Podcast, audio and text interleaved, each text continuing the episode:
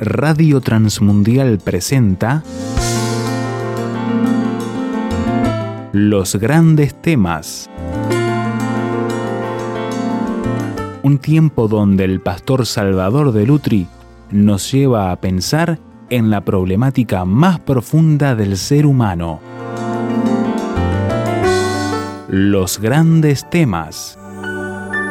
Quisiera que abramos nuestra Biblia hoy en Primera Reyes, Primera Reyes, capítulo 19. Primera Reyes, capítulo 19, y vamos a leer desde el primer versículo. Capítulo 19 de Primera Reyes. Estamos hablando de Elías, y dice acá, dio a Jezabel la nueva de todo lo que Elías había hecho y de cómo había matado espada a todos los profetas. Entonces envió Jezabel a Elías un mensajero diciendo, así me hagan los dioses y aún me añadan si mañana a esta hora yo no he puesto tu persona como la de uno de ellos.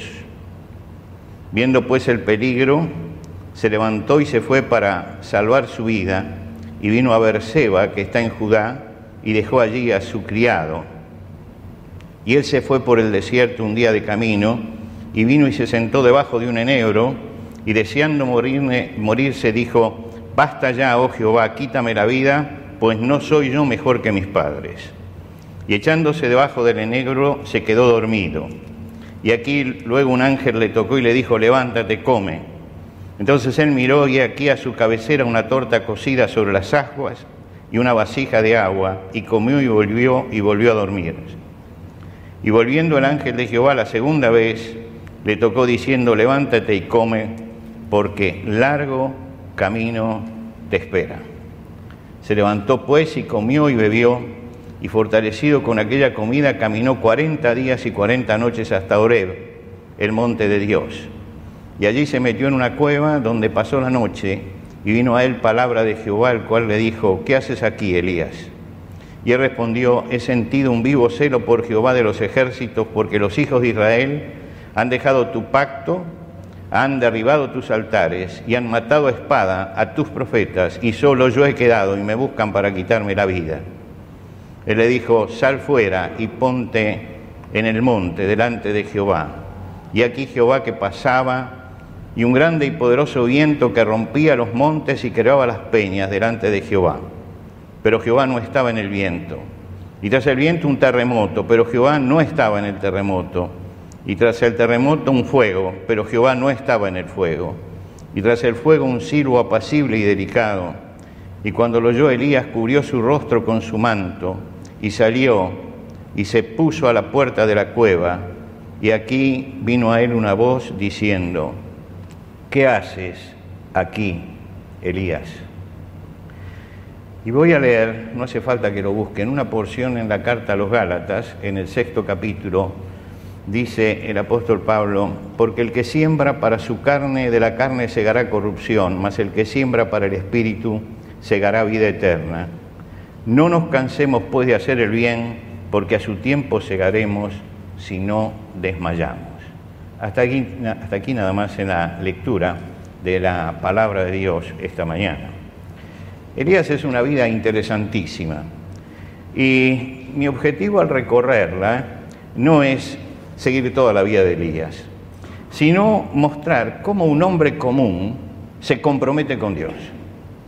Por eso hoy culminamos esto, porque hemos visto lo que significa el compromiso con Dios. Y si hemos puesto como iglesia, como meta este año, la palabra compromiso, y no hemos puesto tres palabras, sino una sola, creo que Elías es el gran ejemplo que tenemos delante de lo que significa una persona realmente comprometida con Dios.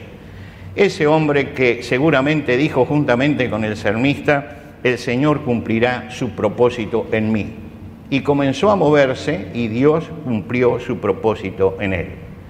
Y es muy importante tener en cuenta estos capítulos en una sociedad mediocre como la sociedad actual, que elude permanentemente el compromiso, que no quiere nada definitivo, donde hay muchos cristianos que participan justamente también de esa mediocridad y también rehuyen el compromiso.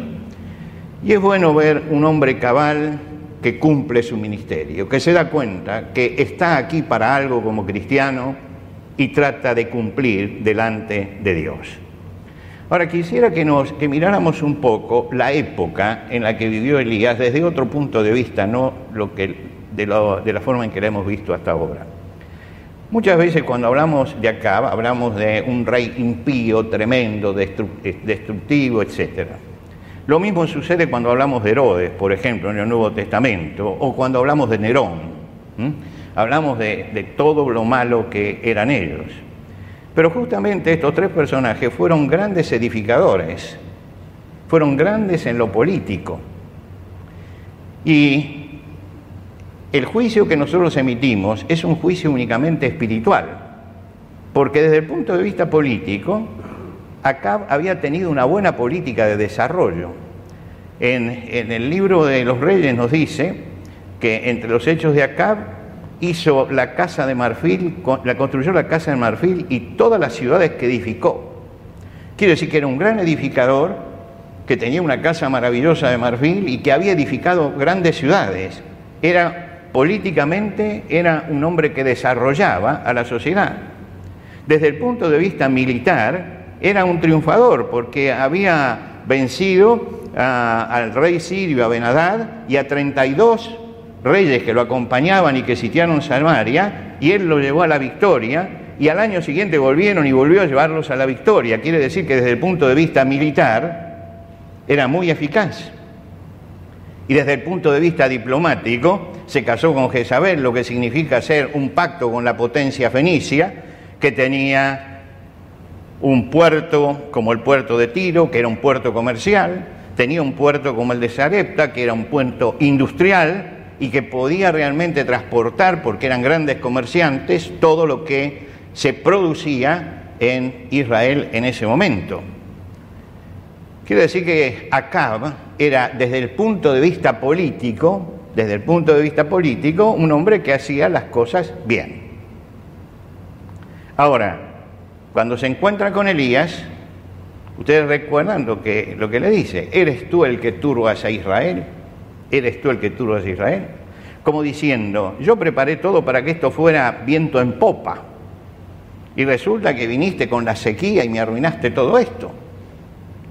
Ahora, este es el pensamiento y la interpretación del materialista y del humanista que no ve el contenido espiritual de la vida.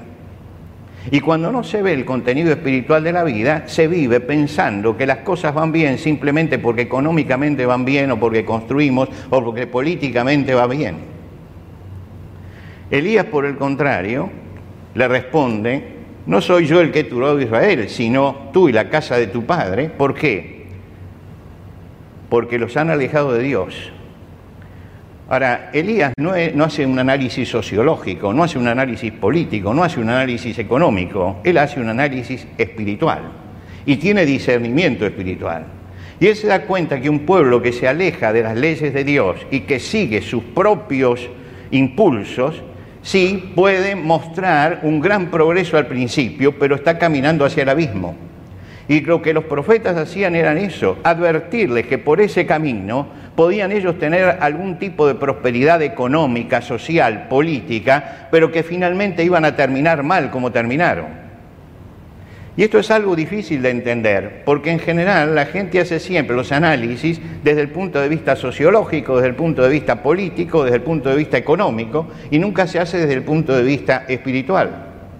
Y justamente Berdeyev, que ha sido uno de los hombre que militó en el comunismo y finalmente se convirtió al cristianismo, él dice que tenemos que estar atentos a el devenir espiritual de los pueblos, porque eso es lo que marca la historia. Eso es lo que marca la historia. Cómo estamos espiritualmente. Entonces, la parte espiritual es fundamental en el largo plazo, a ver hacia dónde vamos. Elías tenía discernimiento espiritual y analizaba las cosas como se deben analizar y como las debe analizar un cristiano. Las analiza desde la presencia de Dios. Él estaba en la presencia de Dios y la analizaba desde el mirador de Dios. Mientras todos miraban el presente únicamente y se conformaban con el presente, Él desde el mirador de Dios miraba el futuro y decía, ¿a dónde va un pueblo que hace esto? ¿A dónde va un pueblo que sigue este camino? ¿A dónde va un pueblo que exalta lo que no debe ser exaltado? ¿A dónde va un pueblo que se, degrada moralmente y espiritualmente como se está degradando también nuestro pueblo en este momento? Es decir, analizar desde otro punto de vista. ¿Y qué era lo que buscaba Elías con todo lo que hizo? Cuando él está frente al altar y ora a Dios, su oración es una declaración de por qué está allí. Él dice, Señor, sea hoy manifiesto a todo Israel que tú eres Dios y que yo soy tu siervo, y que por mandato tuyo he hecho estas cosas para que conozca en este pueblo que tú eres Dios. Quiere decir que hace un manifiesto de fe en esa oración. Y Dios responde a eso y responde con el fuego que desciende del cielo. Y el pueblo todo, cuando ve que el fuego desciende del cielo sobre el sacrificio que puso Elías y no sobre el que habían puesto los profetas de Baal, entonces exclama, Jehová es Dios, Jehová es Dios. ¿Qué esperaba Elías después de esto? Que todo ese pueblo se arrepintiera y se volviera a Dios, destruyera los lugares altos, tirar abajo los, los eh, altares a Baal, que realmente hubiese un masivo arrepentimiento. Lo vieron, recibieron la prueba, el fuego bajó en aquel lugar, ellos mismos lo admitieron. Pero resulta que no fue así. Elías es amenazado. Jezabel juró que lo mataría en 24 horas. Y nadie hace nada. Nadie hace nada. Hay, si ustedes leen toda la historia, había por lo menos 100 profetas que estaban calladitos la boca allí. Nadie hace nada. Nadie hace nada. Elías está solo en ese momento. ¿Y por qué sucede esto? El corazón del hombre es un enigma.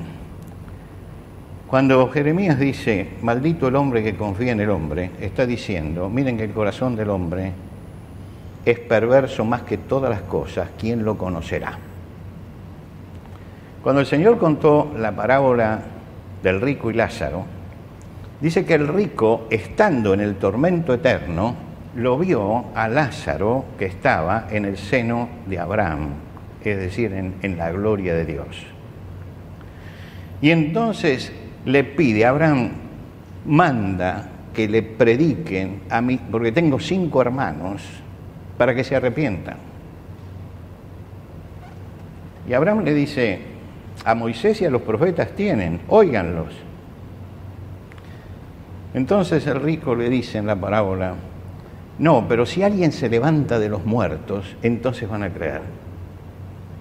Y Abraham le contesta, mira, si no creen, a Moisés y a los profetas, no van a creer ni siquiera si alguien se levanta de los muertos. Ese es el corazón del hombre.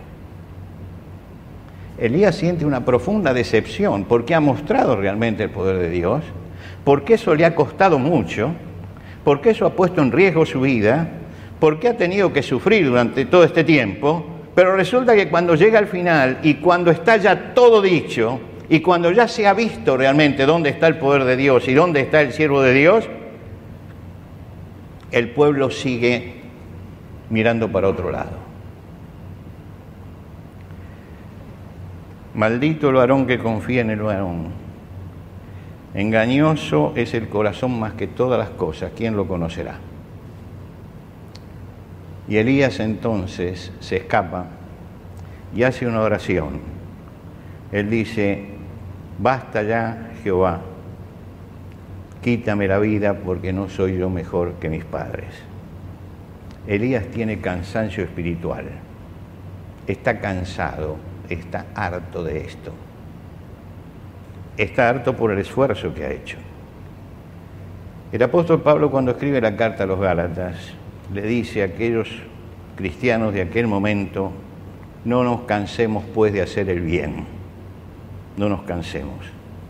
¿Por qué le dice esto? Porque el bien profunde, produce cansancio. Y no también qué dice. No dice, no se cansen haciendo el bien, sino dice, no nos cansemos de hacer el bien. No nos cansemos. Y esto es lo que tuvo que aprender Elías ese día, que no tenía que cansarse de hacer el bien. Porque Elías estaba sufriendo ese cansancio. Eh, no veía resultado frente a un pueblo tosudo y paganizado, frente a la ingratitud de ese pueblo que a pesar de todo lo que él había hecho, sin embargo miraba para otro lado la fragilidad de las confesiones de fe. Gritaron, Jehová es Dios, y al otro día estaban tolerando que se persiguiera al profeta. Elías tenía cansancio, era el cansancio de hacer el bien. Y él no pidió nuevas fuerzas, no pidió, Señor, dame unas vacaciones, no pidió licencia, no pidió relevo, él pidió la muerte. Elías seguía siendo fiel. La muerte estaba cerca, pero no se iba a entregar a, Jezabel para que lo matara. No iba a entregarse. Tampoco atentó él contra su propia vida, respetaba lo que Dios decía. Tampoco fue infiel y dice, bueno, si hacer el bien no da resultado, entonces dejo de hacer el bien. No, no. El respetuoso de Dios dice, Señor, estoy tan cansado, tan cansado que tú que pones el límite a la vida, quítame la vida en este momento. Quítame la vida, porque no doy más. Porque no doy más. Los cristianos a veces sufrimos ese cansancio también de hacer el bien. Seguimos en la dirección correcta y vemos la estupidez de una sociedad que mira para otro lado siempre Recuerdan ustedes, tuvimos una pandemia, parece que ya no la tenemos más, ¿no es cierto? En aquel momento dijimos, esto cambia el mundo, ahora vamos a ser solidarios. Mire lo que está pasando. ¿Se dan cuenta? Por más que usted predique y hable, la estupidez puede más. En una sociedad como esta, puede más. Los cristianos sufrimos cuando queremos seguir la dirección correcta Caminamos hacia donde tenemos que ir, pero a veces caminamos arrastrando los pies. A veces caminamos con la cabeza baja, a veces caminamos con los brazos caídos. ¿Por qué? Porque nos pasa como Elías.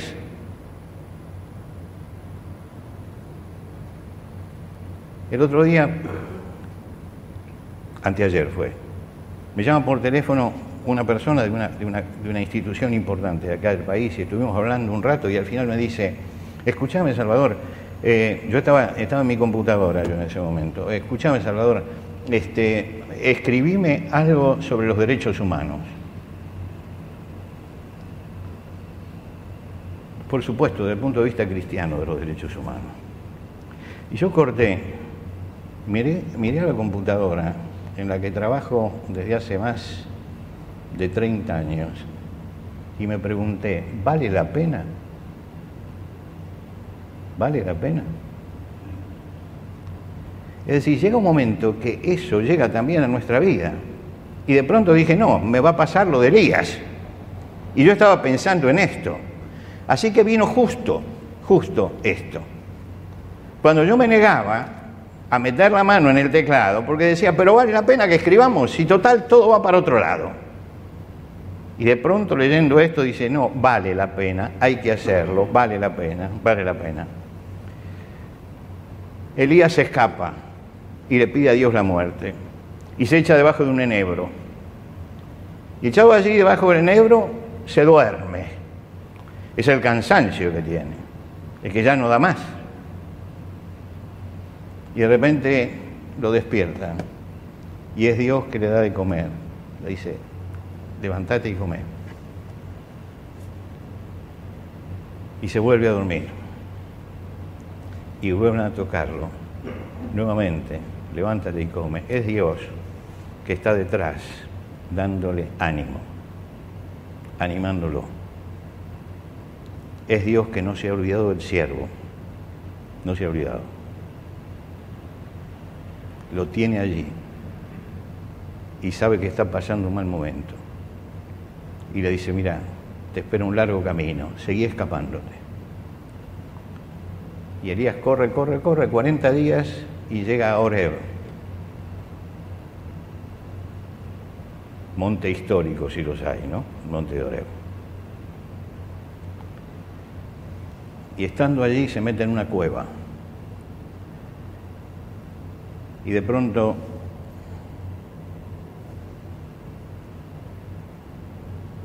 escucha la voz de Dios que le dice, Elías, salí afuera y mira un poco lo que está pasando.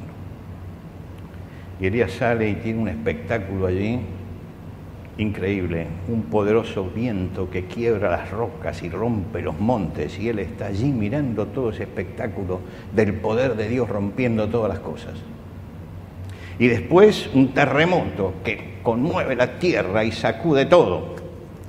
Y después un fuego devastador que va por todos lados. Era el poder de Dios manifestado en su máxima expresión. El poder destructivo de Dios la catástrofe que él podía hacer. Él tenía, podía mandar un poderoso viento y barrer todo, porque él tiene todo poder. Él podía hacer quebrantar las piedras por el viento. Él podía mandar un terremoto que conmoviera todo. Él podía mandar el fuego, porque Dios tiene ese poder. Dios le muestra todo ese poder. Pero Elías mira todo eso y dice, Dios no estaba allí. Dios no estaba. Sí, era el poder de Dios el que lo hacía, pero Dios no estaba allí. Y de pronto siente una brisa suave que pasa y silba. Y en el momento en que siente la brisa, dice él, se cubre el rostro porque se da cuenta que allí sí está Dios. Yo creo que Dios le dio un gran mensaje. Elías, tengo el poder para destruir todo y lo puedo hacer ahora mismo si quiero. Puedo tomar esto como si fuera un tablero de ajedrez y hacer así. Y que todas las piezas terminen en el cajón.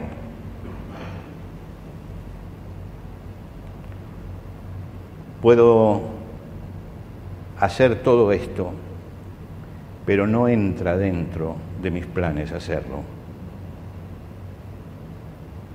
Prefiero ser lento para la ira y grande en misericordia. Dios sabe perfectamente que el bien produce cansancio. Los cristianos que defienden la vida frente, que muchos, frente a muchos que la destruyen, los cristianos que aman la justicia viendo cómo se la corrompe, los cristianos que aman la pureza viendo cómo la menosprecian. Los cristianos que honran al Señor y honran las leyes del Señor, mientras muchos blasfeman. Los que defienden la paz cuando todos piden la guerra. A todos los que están en esa lucha, a todos los que estamos en esa lucha, Dios nos dice, no nos cansemos de hacer el bien. Hacer, hacer el bien significa decirle que no a la corrupción, decirle que no a la viveza criolla, decirle que no a la coima, a la mordida, como la quieran llamar, decirle que no al acomodo, decirle que no al dinero fácil. Y muchas veces preguntamos frente a todo esto, ¿pero vale la pena? Vale la pena. No nos cansemos de hacer el bien, porque a su tiempo llegaremos si no desmayamos.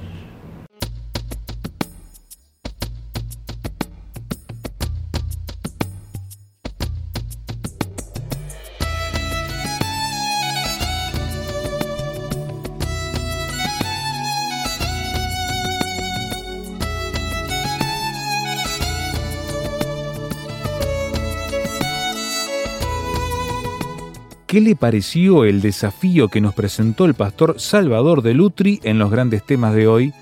¿Qué preguntas, aportes y discusión le gustaría compartir con nosotros? Déjelo saber a través del 091-610-610, SMS o WhatsApp. 091-610-610. Si está fuera de Uruguay, agregue el número en su libreta de contactos así, símbolo de más, 598 91 610 610. La reitero, símbolo de más, 598 91 610 610. Encuéntrenos también en el sitio web tierrafirmertm.org para escuchar los audios de este y los demás grandes temas. Tierra Firme, rtm.org.